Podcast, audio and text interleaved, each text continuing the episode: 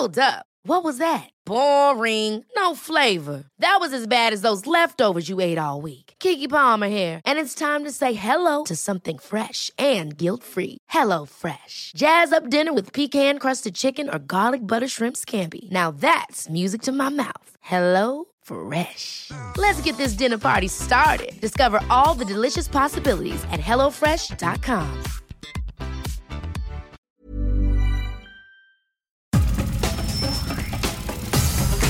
Nada más por convivir. Política, cultura y ocio. Con Juan Ignacio Zavala y Julio Patán. Aquí iniciamos.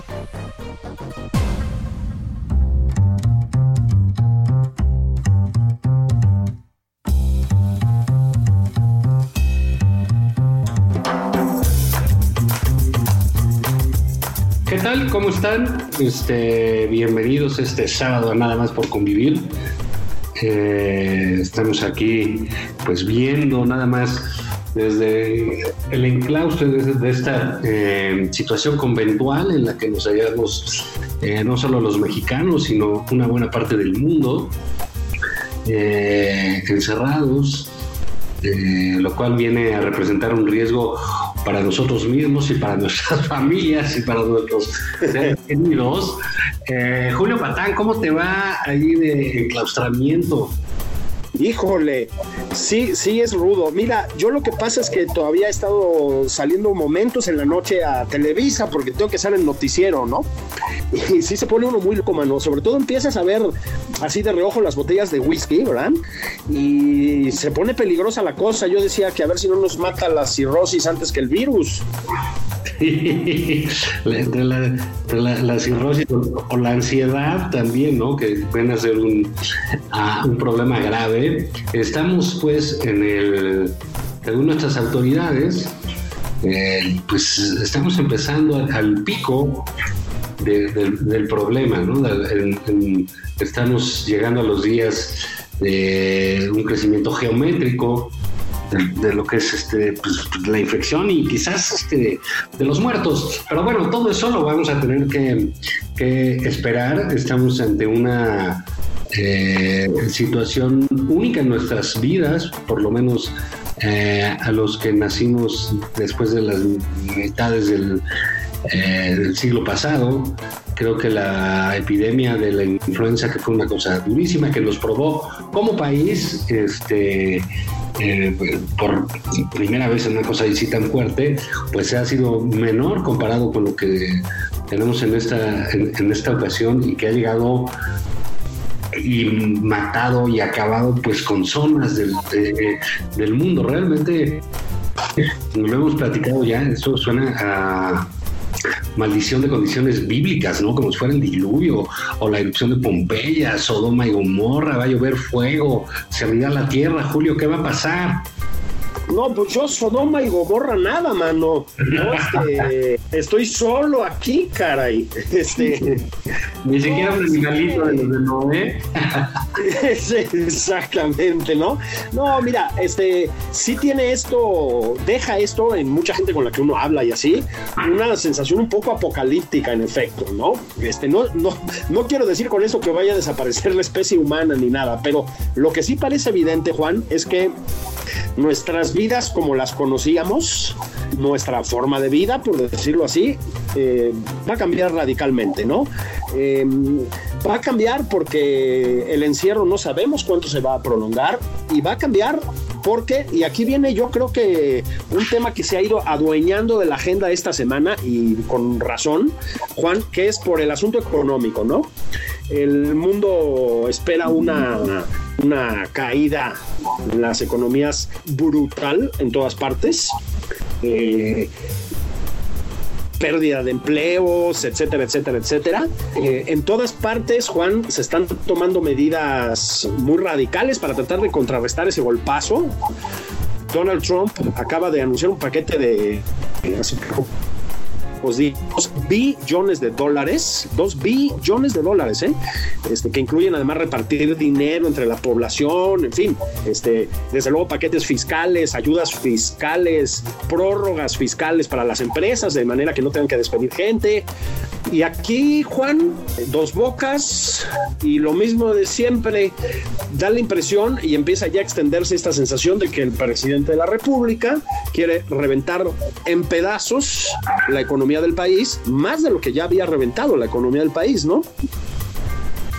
Eh, mira, sí, yo creo que el problema que, eh, que, estamos teniendo en estos días no es dos bocas, sino una boca, la del presidente, que... sí. Qué, qué barbaridad, qué, qué, poca altura, qué, qué, poco nivel, qué pocas ganas de estar en, eh, a la altura de la demanda de las circunstancias, qué manera de dejar de ceder un liderazgo eh, porque eh, eh, esta semana hemos visto, y entramos ya de lleno a lo que es la semana, em, desde el lunes vimos cosas curiosas, ¿no? Una que fue el, otro López, López Gatel, que digamos puede caerle bien a la gente o caerle mal, unos lo cuestionan, otros dicen que lo hace mal, otros que muy bien, hay un grupo de un sector femenil que, que realmente han convertido en sus fans, eh, que traen crush con el subsecretario López Gatel, en fin, todo esto que pasa cuando surge un liderazgo, como ha surgido el de este, el de este doctor López Gatel, ¿no?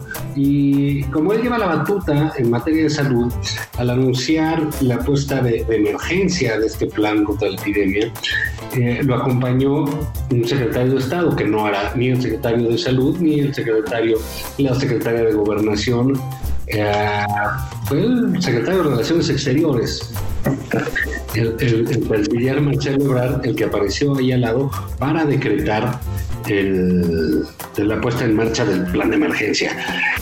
O sea, el presidente no se aparece ni siquiera en estos momentos. Él está como, eh, ¿te acuerdas de Forrest Gump?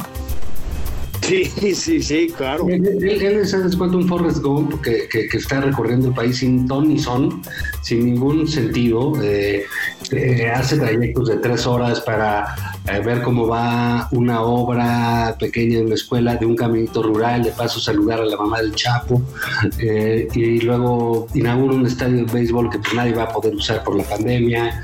Y él está ahí corriendo a lo loco, inaugurando a lo loco, y mientras tanto hay otros que están eh, llenando ese vacío de poder. Hay, hay casos eh, eh, importantes también que vimos en la semana, Julio. yo creo que nosotros que hemos sido críticos del, del, gobierno capitalino de Claudio Sheinbaum, hay que reconocer que Claudio Sheinbaum está tomando las medidas correctas, está haciendo lo que debe hacer una gobernadora, está eh, asumiendo el liderazgo que le corresponde, porque se lo dio el voto popular para no solo para que nos gobierne, sino para que lidere en, situaciones de emergencia. Y creo que lo está haciendo muy bien, Julio. Eh, no sé qué te parece a ti sí, absolutamente. Mira, este, yo creo que Claudia Sheinbaum tiene un papel muy difícil en general, porque tienes la figura del presidente pues, en la yugular, ¿no?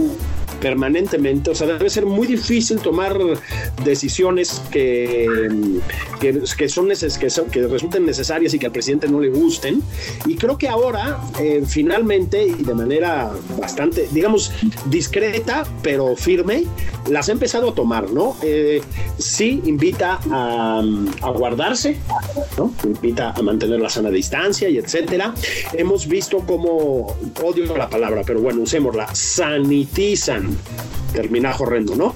Sanitizan el transporte público, sanitizan barrios enteros, ayer los vimos en Polanco también, este, parece que tiene un paquete de medidas económicas para apoyar a las pequeñas y medianas empresas, Sí, ahí está. Es decir, la ves en sintonía con el mundo, ¿no? Con las medidas que se toman en el mundo, metida en el tema.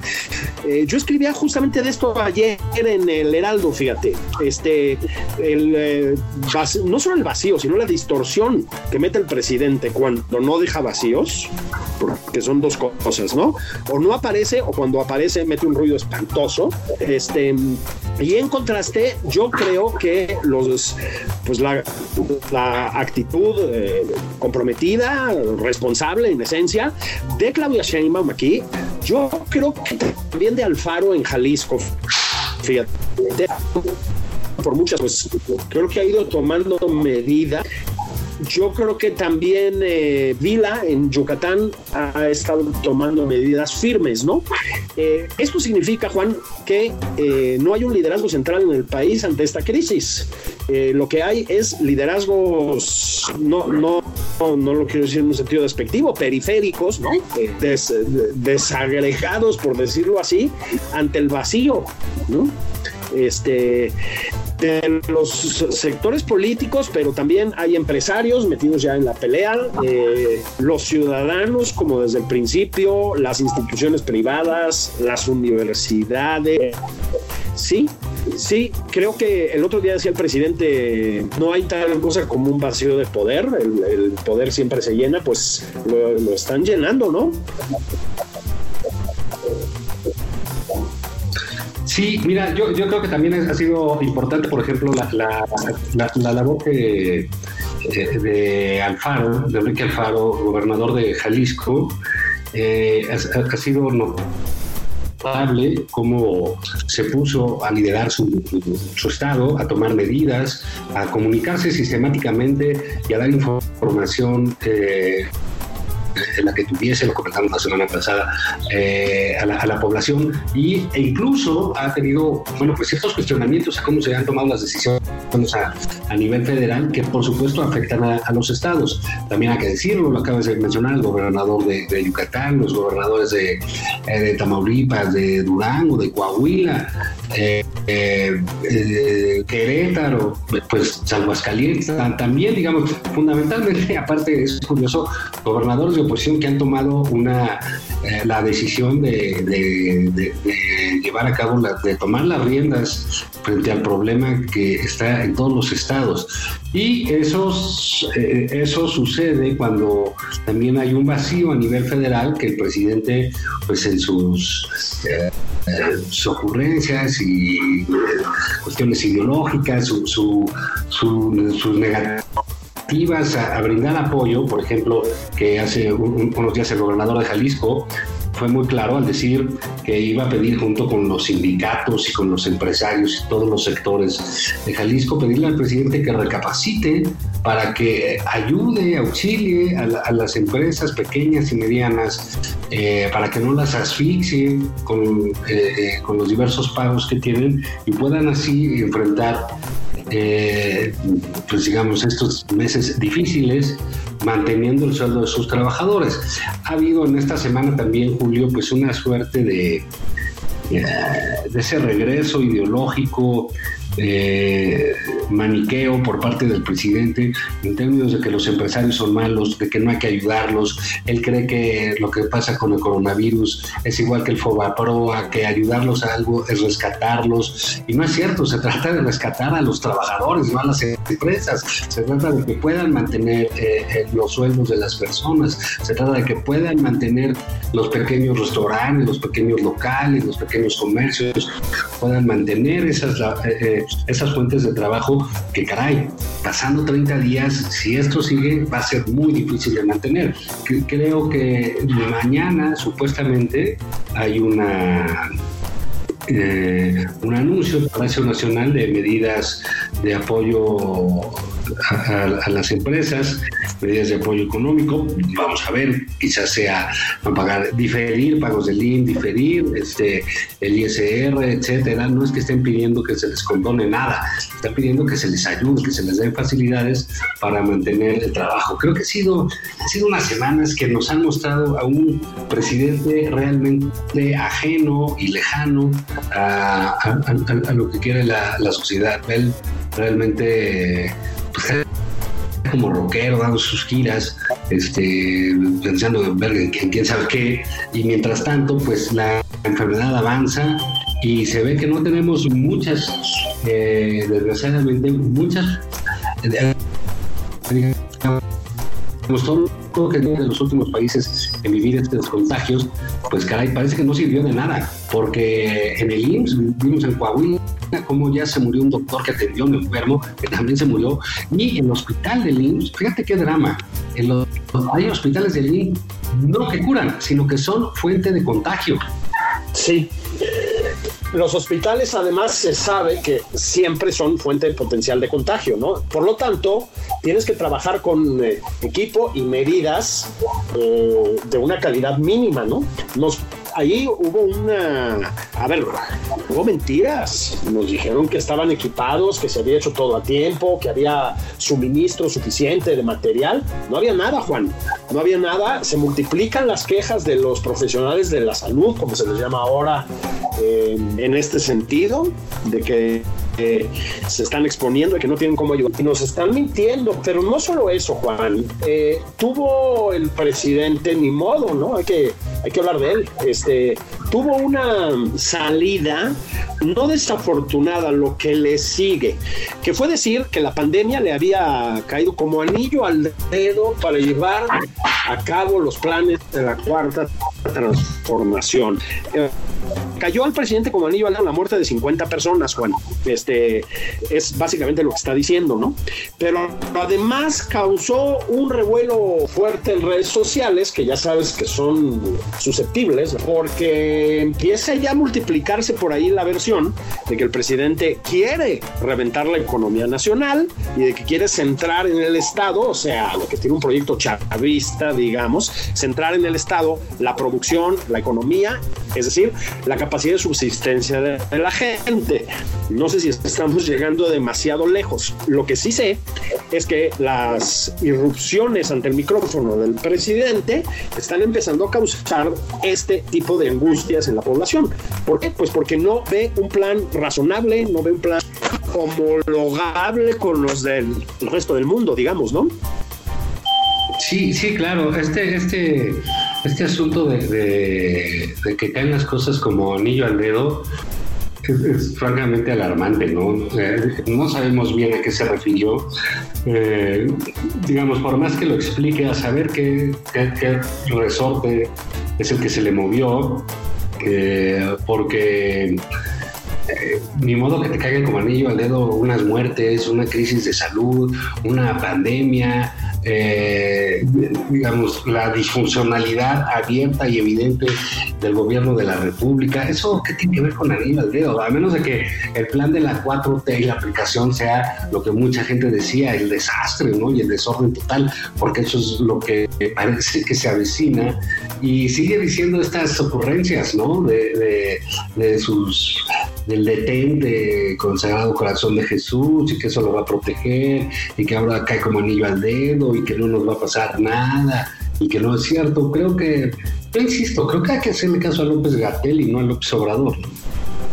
Sí, definitivamente. Con todo, con todo, Juan, y que ya también fue a decir necedades, perdón, en el programa de John Ackerman. ¿No? O sea, ya está antineoliberal y demás. O sea, me parece una pésima señal también. Digo, yo creo que en su es, ya lo hemos dicho tú y yo muchas veces aquí, es un hombre que sabe. O sea, ya veremos los resultados. Nosotros no somos epidemiólogos, es un profesional, ¿no? Pero está como montado en la estupidez ideológica del morenismo más radical, o medio se montó no es una buena señal, más allá de sus ideas íntimas sobre el mundo, sobre la política y la economía del mundo, porque hablan de una mm, pues un sometimiento, digamos, a, la, a los discursos oficiales. Eh, a ver, no es, no es lo más sano. Es decir, los técnicos, y él es un técnico, en este caso, tienen que tener libertad de movimiento para enfrentar las situaciones, ¿no? La ha tenido, creo, pesar de todo, creo que ha logrado... Em, eh, pues que ha logrado hacer buena política, porque eso también tiene mucho de cargo político, no hay que negarlo, este, pero híjole, ese sometimiento a la fuerza presidencial luego inquieta un poquito, ¿no? Mira, a mí no, la verdad, o sea, creo que es este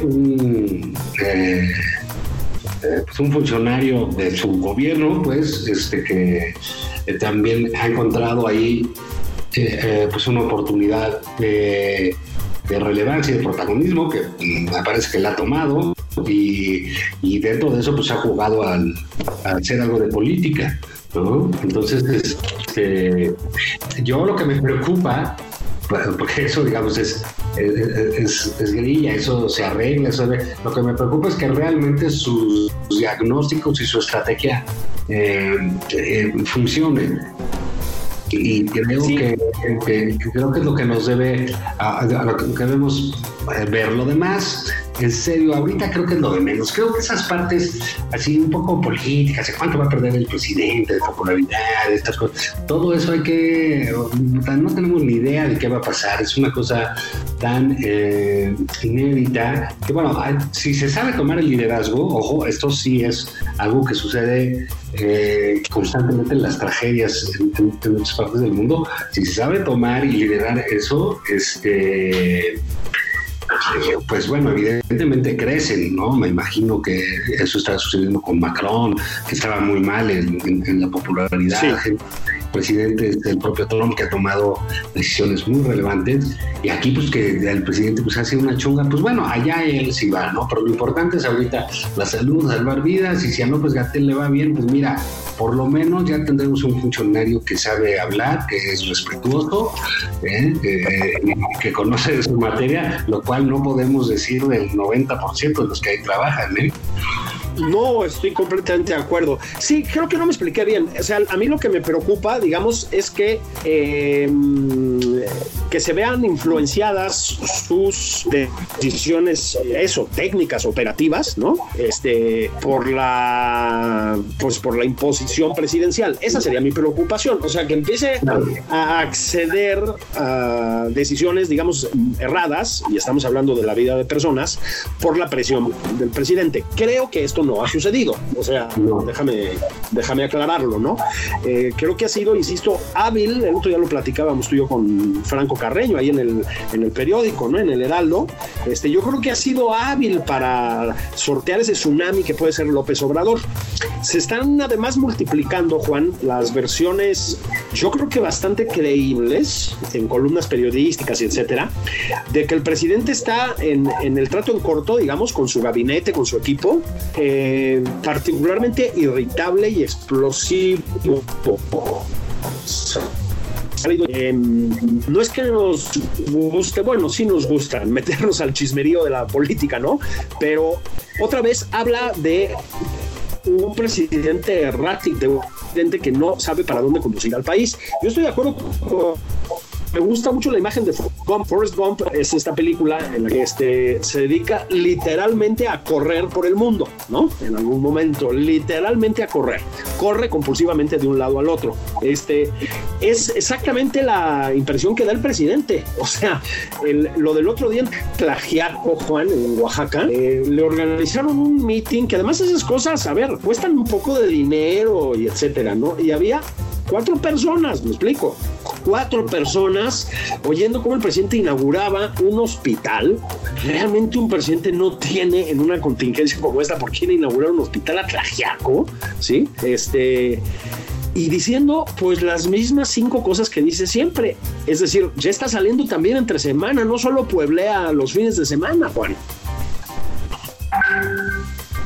Sí, sí, sí, sí, es, es este eh, francamente un poco está inaudito eh, lo que sucede lo que sucede ahí. Creo que regresando a lo que decíamos de López Gatel, el gran problema que ha sido para López Gatel es que no le hace caso ni su jefe, ¿no?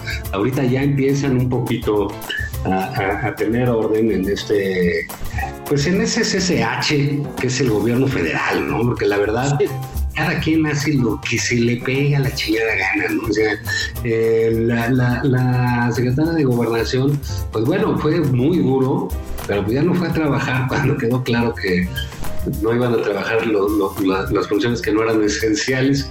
Y mandaron a casa la de gobernación. Y la secretaria de gobernación deja de chambear. y, y entonces, este, pues bueno, ahí eh, el problema, digamos, de, López Gatell sigue siendo eso. Ojalá el presidente se vaya disciplinando poco a poco. Ojalá también entienda eh, lo de las empresas, eh, que entienda que no es rescate, que entienda que no los va a hacer más ricos, que entienda que no les está perdonando nada, sino que tiene que hacer cosas para que estos señores le paguen a los empleados que van a dejar de laborar porque los empresarios van a dejar de recibir ingresos. Entonces, bueno, eso eh, me parece que puede que a los que no somos eh, economistas, financieros, ni le metemos a los, a los números, pues a veces nos puede llamar la atención, pero me parece que es bastante entendible. Entonces creo que ha sido bastante desafortunado el papel del presidente López Obrador en este, en este caso, ¿no? Porque en este trance, ¿verdad? Sí. En, este trance, digamos, porque es un trance que no crees que requeriría de poca ideología y de mucho liderazgo, Julio. Sí, absolutamente. Mira, de hecho yo te lo iba a preguntar así abiertamente. Hay que ir a pausa, pero a ver, a ver si lo comentamos ahorita que regresemos. Yo te lo pregunto abiertamente. ¿Tú crees? Es que yo no sé qué contestar, ¿eh? ¿Tú crees que al presidente López Obrador realmente le importa que la gente tenga empleo, que las empresas estén vivas? ¿Tú crees que eso es parte de su, no sé si llamarlo cosmovisión o qué cosa? Tengo serias dudas desde esta semana, serias dudas, ¿eh? Es decir, lo, pongo en otros términos, su negativa hasta el día de hoy, ¿no? Vamos a ver qué pasa. A, apoyar fiscalmente a las empresas, digamos, a posponer el cobro de impuestos y demás. No sé si tiene que ver con que no entiende, lo cual es una pésima noticia, o con que no quiere aun cuando lo entiende, ¿sí? Es decir, con que no quiere otorgar ese beneficio a la población mexicana. Yo no lo sé, si quieres lo platicamos al regreso. Ok, pues vámonos a una pausa. Este, esto es nada más por convivir, aunque sea de lejos, estamos conviviendo, eh, cada quien a su lado. Nos vamos a un corte y eh, regresamos con el pataño del servidor. Eso.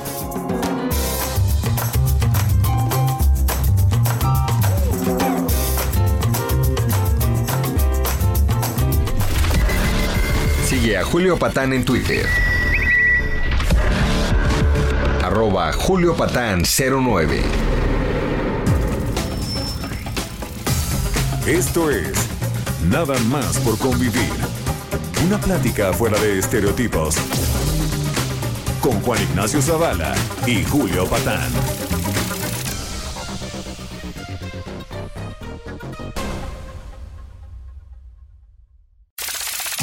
Estamos de regreso en Nada más por convivir. Aquí Juan Ignacio Zavala y Julio Patán. Sigue a Juan Ignacio Zavala en Twitter. Arroba Juan y Zavala.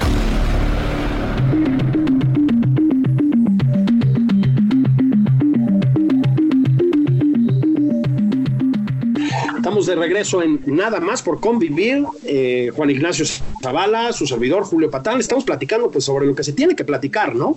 Sobre la pandemia, sobre las consecuencias económicas de la pandemia, pero particularmente sobre los reflejos, las reacciones de los dos López, sobre todo ante esta contingencia, ¿no? López Gatel, que ha sido el operativo, es el que ha, pues, ha llevado las riendas, afortunadamente, diría yo, y creo que también lo dice Juan, de, de toda la parte de salud. Y López Obrador, Juan, que pues salvo sorpresas mañana, va a sentenciar al país al hambre. Se está negando a apoyar fiscalmente a las empresas. Insistimos, no a rescatarlas, no a condonar nada, nada más a, ajustar los calendarios, casi diría yo, de manera que puedan seguirle pagando el salario a sus trabajadores sin tener ingresos y no tengan que despedirlos, Juan. Es demencial lo que estamos viendo. Es decir, por un lado, se niega a apoyar fiscalmente a las empresas y por otro lado, pretenden imponer legalmente la obligación de mantener a los trabajadores con sueldo completo. Parece que quieren reventar a todo el cuerpo empresarial de este país, Juan. Bueno, sí, digamos, es, eh, fíjate que hay dos cosas que tienen, eh, eh, que, podemos ver con claridad y que tienen mucho que ver con la, la manera de pensar del presidente. Eh, una de ellas es, eh, digamos, los empresarios. ¿Qué piensa él de los empresarios? Él dice empresario y piensa en Carlos Slim. Sí, como, sí. como el empresario icónico, eh, como el que hay, como... ¿Por qué? Porque Carlos Slim dice, ah, yo voy a dar este, mil millones de pesos, ah, yo no voy a despedir a nadie, ah, yo... Bueno, cosas que están muy bien en, en un empresario de esa dimensión, y en cuya fortuna hemos participado absolutamente todos y cada uno de los mexicanos. Entonces, sí, sí, sí.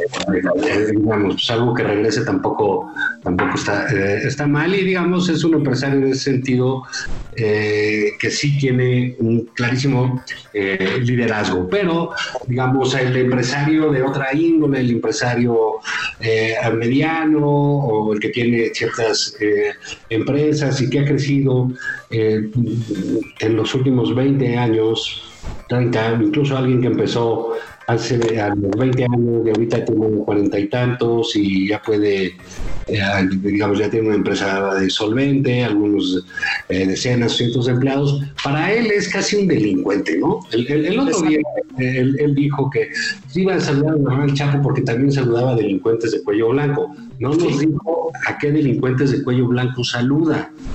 Sí, porque si él dice que son delincuentes, pues debiesen tener por lo menos una averiguación eh, previa, una En investigación. marcha. Claro. Sí, una investigación de, de, eh, de- de este, de- ¿cómo se llama? El de la UIF. Sí, de la inteligencia financiera. de la inteligencia financiera, pero no, no, no nos dice quién. Pero entonces él dice, bueno, son ellos y ellos no ayudan y no les vamos a reducir un impuesto, no les vamos a quitar nada. Todo les parece realmente, todo le parece realmente eh, agresivo que se roban. Él, él ve las ganancias como un robo, él ve la, la- la utilidad como un fruto de la explotación. Ciertamente hay muchos empresarios que valen eh, cacahuates, que son unas personas eh, miserables, aunque tengan dinero, ¿no? Digamos, eso que, que, que él anuncia entonces que va a decir qué empresas eh, se han portado mal y cuáles no, busca darles una suerte de, de, de sanción social, por decirlo de alguna manera, porque no sé si pueda o no sé si sepan este, llevar a cabo una, una, una investigación de, de, otra índole. Entonces él piensa así y dice, no, los empresarios no, y no hay que ayudarlos porque no hay que rescatarlos, esto no es el FOBAPROA. El FOBAPROA fue una cosa que se hizo hace 20 años, eh, sí. que ciertamente rescató a, a, muchos empresarios transas de sus transas, es cierto, eh, eso es correcto, es pero que también rescató el ahorro de todos los mexicanos, ¿no? Por el sistema bancario, por supuesto, sí. una serie de abusos bárbaros, pero se trataba de, de salvar la economía de, del país. Pero para él eso sigue sucediendo ahorita en su gobierno, lo cual es peor, ¿eh? porque él ya tiene, no acaba de entrar, ya tiene un año y medio mandando. Entonces, este, pues que no, eh, que no diga eso. Y por el otro lado tenemos esa pésima relación con los gobernadores, eh, con otros estados a los cuales amenaza, chantajea y extorsiona eh, abiertamente, como lo hizo cuando les quitó el seguro popular y los obligó a firmar el INSABI. Entonces, esas cosas están tronando, Julio. Está tronando ese estilo autoritario. Y, y, profundamente ideologizado del, del, presidente porque hay una pandemia y el presidente nada más no lo entiende. Sigue teniendo sus resortes, eh, pues, francamente, a esas alturas de, de, la emergencia ridículos, ¿no crees? Absolutamente ridículos. Tan ridículos, Juan, este, que se ha vuelto, digamos, vamos a ponerlo en términos muy coloquiales, está en boca de todos, en todo el mundo. Es decir, ya los medios, el Washington Post, The Guardian, que además es un periódico de izquierda, ¿no? Este, la televisión española, pues hacen pomada al presidente López Obrador, a él, ¿no? No pueden creer todavía lo de los milagritos, no pueden creer su reacción a, a, la pandemia, su reacción inicial, su invitación a abrazarse, el mordisco a la niña, o sea, no lo pueden creer. De veras lo ven como un personaje de opereta, como de novela de dictador latinoamericano, pues, ¿no? Este, o caribeño. Y no pueden creer sus, sus palabras respecto a la crisis económica que vienen. O sea, realmente, Juan, eh, pues empiezan a vernos como una república bananera. Bueno, sí, porque digamos hay algo de bananero en todas estas decisiones del presidente y en esa manera de, de, eh, ver el mundo, ¿no? Yo creo que ahí ha sido muy, eh, pues, muy lamentable el, espectáculo, ¿no?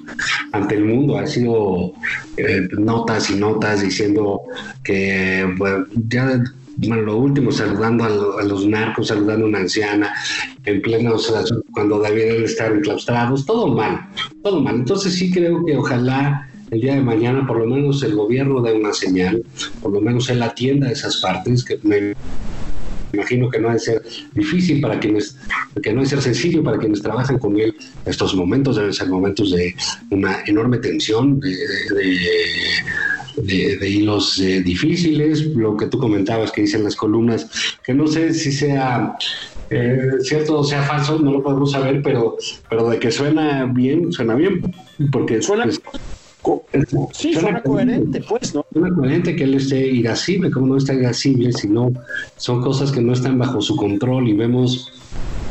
¿Te has visto Zoé Robledo? ¿Dónde está? El director del no, Y tiene una responsabilidad como funcionario, ¿no? Una responsabilidad directa en lo que sucedió el otro día, ¿no? Y si no aparece en ningún lado y ayer el Universal decía que no han comprado ni siquiera los ventiladores y ya sabían de esa emergencia desde enero. Entonces, ven a saber si a lo mejor no les dejaron comprarlo, porque ya sabes que son de una austeridad francamente criminal en este gobierno, ¿no? Este, sí. Son, son de los que si se les hace que esta comida, la, cara a la comida, pues mejor no comen y no compran comida, ¿no?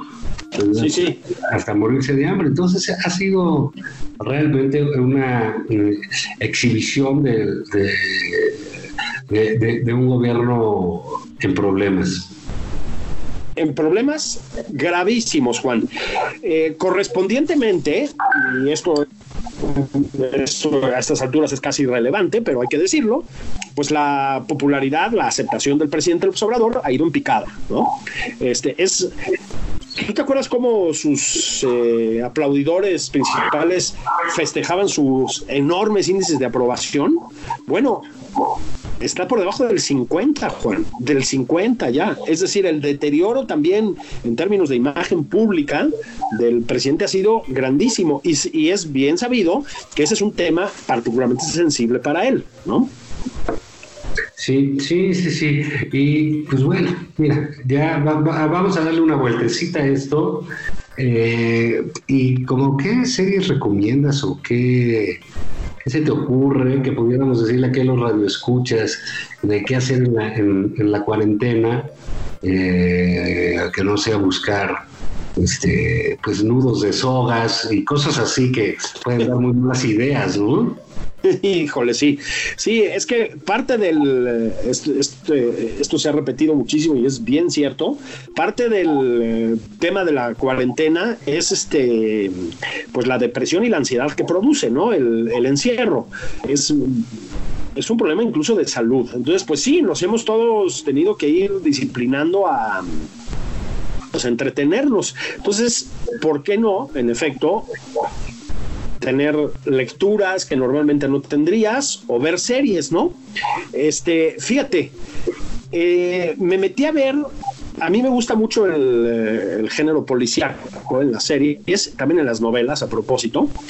Y he sabido, Juan, que eh, en los países nórdicos, lo hemos platicado tú y yo, ¿no? Eh, hay pues, una fuente de movimiento policíaco, tanto en, la narrativa, en la literatura, como en la televisión, ¿no? Hay grandes novelistas de este género y muy buenas series. Bueno, acaba de llegar relativamente hace poco a Netflix una del menos protagónico, diría yo, de los países escandinavos, que es Islandia, ¿sabes? Se llama Los asesinatos de Valhalla Ah, sí, sí. Muy divertida, ¿eh? Tiene un eh, tiene una factura distinta a lo que acostumbramos ver, sobre todo. Tiene un ritmo en la narración distinto una especie de contención y de sequedad, pero es muy, muy efectiva. Es sobre eso, una serie de, pues no vamos a ir más lejos, ¿no? Una serie de asesinatos y fundamentalmente una detective acompañado por un detective que se encargan de, buscar al asesino, ¿no? Un presunto asesino serial. Está muy divertida, Juan. Está realmente muy entretenida la serie. Eh, yo recomiendo que se acerquen. Fíjate que yo vi una bastante blanca, eh, sin violencia, eh, sin sexo, este, o sea, no vi nada. Sí. La, verdad ni le prendí. O sea, te aburriste, ¿no? no es, es, es, fíjate que está muy bien, son seis capítulos, es una miniserie que se llama eh, Ay, es de, English Sport, de, ahorita me acuerdo de English Sport, eh, una cosa así, que es una breve historia eh, de English Game, se llama, el juego inglés. Eh, fíjate que es, es una historia muy bien hecha, muy bien ambientada del, del fútbol, del soccer. ah, fíjate. Está, está padrísima porque es eh, cómo se jugaba antes, cómo realmente era pues, la federación inglesa y todo, pues eran unos, eso sí, mega recontrafifís, o sea, los lords eran, ah, los que, eran los que jugaban soccer y eh, eh, los de Eton, ¿no? De esa escuela legendaria de todos los mm, contra archirricos de allá y tenían su equipo y jugaban y decían contra otras escuelas. Era así esa rivalidad entre, entre millonarios, ¿no? Y eso fue bajando y, eh, ah, bueno, las poblaciones de trabajadores pues empezaron a gustar del soccer, del fútbol y armaban sus equipos. Y luego llegaba ahí por ahí un chaparrito que movía muy bien los pies y, y es el primero al que le pagan, un fabricante para, para que ponga fútbol. Y está toda esta rivalidad de los millonarios que pues no trabajan, tienen sus cenas, pero y pueden entrenar todos los días y los trabajadores que, que, están de lunes a sábado chingando en el trabajo, que casi no entrenan. Y, y, en fin, es un debate muy... nos empieza a ir a ver la gente, a ellos, a los trabajadores, y pagan entradas eh, este, para verlos. Se vuelve ese escape que es, el, que es el soccer, que es el fútbol. Y es un poco como logran hacer que se enfrenten eh, trabajadores contra eh, eh, contra los millonarios, ¿no? Y cómo cambia a partir de entonces eh, al fútbol y las reglas y hasta la manera de jugarse. Entonces está muy entretenida. Repito, si es una serie en ese sentido blanca, porque pues hay dos, tres faules y nada más, ¿no? No hay más violencia. Oye, ¿y dónde está la serie, Juan? Está en Netflix. Ah, en Netflix también. Eh, está en Netflix y, te digo, la verdad es que fue, está muy entretenida, está muy bien hecha, porque efectivamente no, trae el, contenido eh, eh, de, de, otras, ni siquiera trae toda esa parafernalia que traía otra inglesa muy tranquila. ¿Te acuerdas esta que se llamaba eh, Downton Abbey. Ah, sí, claro, claro. Ah, que es así una gran telenovela, ¿no? Esta está todo alrededor de la vida de los trabajadores y el deporte. Fíjate que mm, el género documental, que es de lo que estamos hablando aquí, ha agarrado como mucha fuerza, lo hemos platicado otras veces tú y yo, Juan, eh, en gran medida Primero porque se ha ido sofisticando la dirección de documentales, ¿no? Es decir, llegan a ser piezas, siempre, insisto, el cine nació como documental, hay que, hay que recordarlo, pero se ha ido sofisticando, ¿no? El género, em, eh, los directores han ido ganando en ritmo, en capacidad de seducción, narrativa y etcétera, ¿no? Este, en este sentido, fíjate lo que me, lo que me pasé a enterar. La Filmoteca de la UNAM, tiene un proyecto muy padre, la verdad, de restauración de películas de, la historia del cine mexicano, ¿no? Eh, bueno, unas cuantas de las películas que he restaurado son las, por lo demás, muy escasas, películas del cine mudo mexicano, ¿sabes? De los orígenes del cine mexicano. Son, las que le gustan a López Obrador. Exactamente, ¿no? Porque sí le entiende a los diálogos. claro, ahí trae toda la terminología, ¿no? Puchones y todo eso, ¿no? claro. Este, pues mira, este, las puedes ver en línea ahora, ¿sabes? Tiene un eh, un eh, proyecto padre también, la, la, Universidad Nacional, la Filmoteca, de poner gratuitamente a disposición de todos nosotros, métanse a la página de la Filmoteca, cine, el cine que luego proyecta en sus salas. Entonces está em, esto, varias películas eh, de los orígenes del cine mexicano, el cine mudo van a proyectar en estos días, bueno, no sé proyectar es la palabra, este, em, El Grito, es decir, el legendario documental sobre el movimiento del 68 de López Arteche.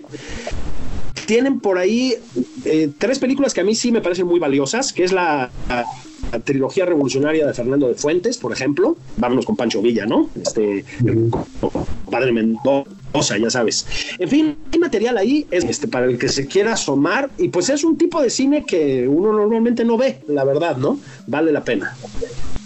Sí, pues eh, bueno, sí va a ser este, eh, buena época para, eh, para eso, para leer. Fíjate que leí una novela, ayer lo ponía en mi texto, que es una novela que ya, digamos, que ya tiene tiempo, es de 1900 87, eh, una cosa así.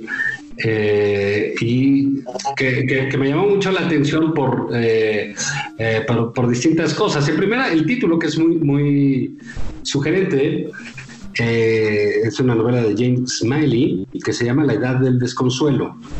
En, en, sexto piso, es una novela de ahí de ochentas tardíos, muy interesante y bueno, no crean que le da el desconsuelo, como dice mi mujer, oye, pero que ya estás ahí en revisiones de tu edad, porque resulta, resulta que pues, eh, los protagonistas tienen treinta y tantos, pero es una historia de una pareja, una relación con hijos muy interesante, muy bien llevada, en, épocas eh, eh, anteriores al, al celular y resultó, lo primero que me llamó la atención, Julio, es que es una historia de amor entre dos dentistas.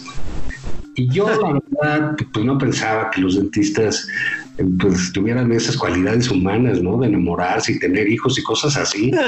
Pero, pues resulta que sí, ¿no? Porque eh, digo yo, los dentistas, porque así en mi texto, pues tú a veces vas con alguien a una comida y te presentan que es su arquitecto, que es su abogado, que el contador, nadie te presenta a su dentista en, en un evento social, ¿o sí?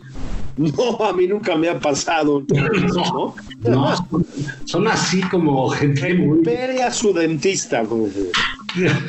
son como muy este, rechazados socialmente. Me a saber, además es gente que trabaja permanentemente con, con el dolor. Uno de los protagonistas se, se se quejaba, ¿no? Porque dice que, bueno, pues ellos siempre están, dice que tienen las manos, fíjate, a ver si no nos acaba pasando eso a todos, ¿eh? Porque dice, los dentistas nos la pasamos lavándonos las manos, siempre deben estar impolutas porque los, los pacientes huelen nuestras manos, ¿no? Entonces tienen que estar muy limpias, por eso son, están frías y por eso están, eh, siempre están frías y blancas de tanto que se, que se lava, ¿no? Pero también se quejaba de que si había una película y salía por casualidad algún dentista, pues era el asesino, ¿no? Entonces, este, sé que siempre los, los, tratan muy mal a los dentistas, pero es una buena, más allá de esa anécdota, es una buena novela sobre el, el, amor de, el, amor de pareja. Y otro libro que recomiendo, que es siempre muy atractivo, es el de von Un alemán, ah, que fue un abogado penalista ah, relevante y que tiene libros que son muy, han sido muy exitosos en Europa, en Estados Unidos, eh, sobre casos, eh, casos ah, penales. El último se llama Culpa, que tiene que ver con las sentencias. Tiene uno que se llama Crímenes, que son los que tiene como una secuencia, ¿no? Entonces, eh, este de, culpa ya viene con la sentencia. Es una, una serie de relatos eh, muy interesantes sobre casos. Entonces, cualquier libro que compren de, eh, él, que, de Bon Fernando Bon que está en editorial Salamandra, si, no me equivoco, son eh, realmente buenos y nos permite asomarnos a un este a un sistema de justicia como el alemán que bueno pues nos lleva ¿qué quieres? Siglos, ¿no? Y lo que quieras, mucho, muy interesante. Oye, eso está muy bien. La literatura penal, digamos, es, es escasa además, ¿no? Este, uno no le, así a priori no le entrarías, digamos, ¿no? Suena como pesado, lo mismo. Este, fíjate que me acordé, ahorita que estabas hablando del, y esta sí me viene así a bote pronto, ¿eh? Este, ahorita que estabas hablando del amor entre dentistas, me acordé de una novela que circula ya hace mucho tiempo traducida por Anagrama. Es una novela muy chiquitita de Evelyn Waugh, que es un gran narrador británico, un, eh, un tipo con un humor negro, bueno, lo que sigue de negro, ¿no?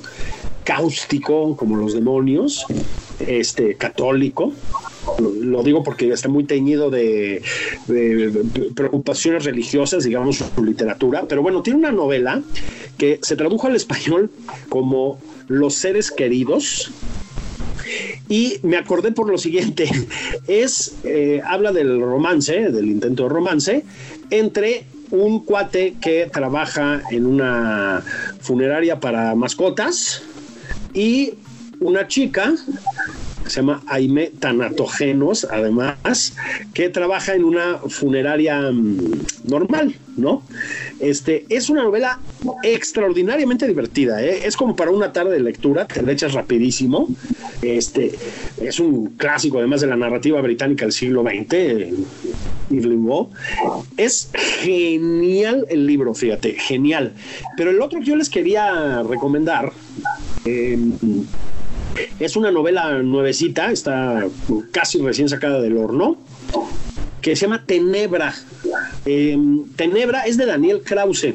Mira, Daniel, que también es guionista, es eh, crítico de cine muy comentado y, este, y cuentista, eh, se va con esta novela a vamos a decirlo así, al, momento crepuscular del prismo. Es decir, la novela está ambientada en el final del peñanietismo, ¿sí? Este, y los protagonistas son un operador político de un eh, senador megatranza del perismo, megatranza, y un abogado frustrado que viene de una familia eh, que se ha empobrecido por las malas obras del gobernador de Quintana Roo este, y que quiere cobrar venganza, ¿no? Entonces, es una novela devastadora sobre el último priismo, una novela, yo diría, devastadora por su escepticismo ante la condición humana de una manera más amplia, y una novela con un humor cáustico, Juan, como no te das una idea. A veces cuesta trabajo leerla de lo ácido que es el humor, de lo macabro, ¿me explico? Pero realmente está muy bien, muy bien la, novela de, Daniel. Em, la, acaba de publicar Joaquín Mortiz. Yo les recomiendo Sex Barral, perdón, les recomiendo enfáticamente que la busquen, ¿eh? O sea, está muy, muy bien. Pues sí, porque este, eh, pues digamos, nada más de pura mañanera y de puro Twitter y eso, pues, y TikTok y quién sabe qué tantas cosas mandan todo el tiempo. Pues también, digamos, eh, la lectura proporciona ahí eh, buenos placeres, un buen rato. Entonces, pues hemos dado ahí algunas recomendaciones, a ver qué les parece. Quédense en su casa, como dicen por ahí, salgan nada más si es muy necesario. Eh, aguantemos, seamos solidarios. Lo que podemos hacer por los demás es quedarnos en nuestra casa. Eh, no son vacaciones, no son este, son literal días de guardar, Julio. Esta será la Semana Santa que viviremos encerrados, ¿no? Y la de Pascua y probablemente las de verano, Juan. Este, digo, no quiero, este, no por ser pero digamos, a juzgar por lo que ha pasado en el mundo, Es de, veras muy optimista suponer que a finales de este mes que empieza, de abril, va a estar eh, bajando la intensidad de la pandemia. Es muy optimista, ¿no? En el resto del mundo ha pasado más bien lo contrario en este lapso. Este ahora, Sí que, ahora sí que quédense en su casa, aunque sea nada más por convivir. Vámonos, Julio. Vámonos. Abrazos a todos. Abrazos, Juan. Igualmente.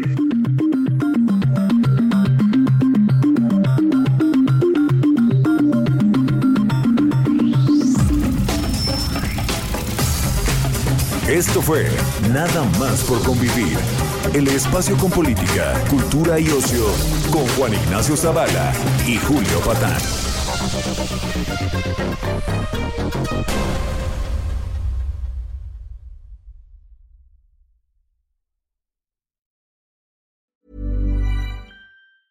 Planning for your next trip? Elevate your travel style with Quince. Quince has all the jet setting essentials you'll want for your next getaway, like European linen premium luggage options, buttery soft Italian leather bags, and so much more. And is all priced at 50 to 80% less than similar brands. Plus, Quince only works with factories that use safe and ethical manufacturing practices. Pack your bags with high-quality essentials you'll be wearing for vacations to come with Quince. Go to quince.com/pack for free shipping and 365-day returns.